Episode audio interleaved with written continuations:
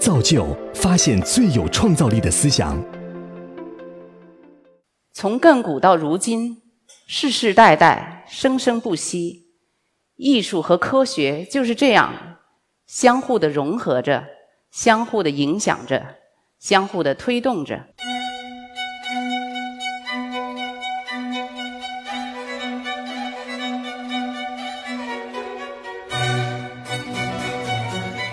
随着科学的进步，社会的发展，艺术是怎样发展的？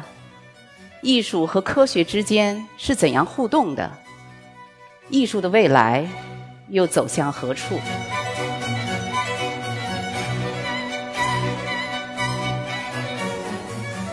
在十九世纪六十年代，法国的著名的作家福洛拜。就做出这样的对未来的预言：艺术越来越科技化，科技越来越艺术化，两者在山路分手，有朝一日将于山顶重逢。艺术与科学是推动人类文明进步的双翼，虽然一个是更加理性的、物质的，另一个是更加感性的、精神的。但他们的互动是如此的活跃，他们中间没有任何的间隔，从亘古到如今，世世代代，生生不息。艺术和科学就是这样相互的融合着，相互的影响着，相互的推动着。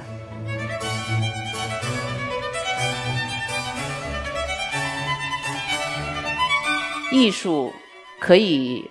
是各种可能性，它不仅是绘画和雕塑，它可以是现成品，它可以是工业品，但是它不仅仅只是一个现成品。艺术家给它赋予了一个新的意义，它意味着很多东西。这样观者就有更多的一些灵感去思考艺术的意味着什么。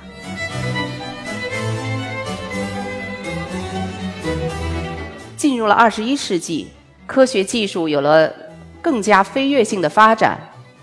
我们的计算机的这种科技，我们的人工智能，还有在各个领域的这些技术的发现，让艺术无所不在。我们今天可以坐在自己的家里，欣赏到世界上最著名的艺术馆中最伟大的作品。我们可以实时造访世界上最棒的画廊。艺术馆，作为艺术家，他们有了更多的传播的工具和艺术创作的工具。艺术家会不会被机器人取代？我的回答是不会的，因为艺术的属性是精神性的。艺术家所创作的这个过程是最复杂的一个创造力的综合的体现。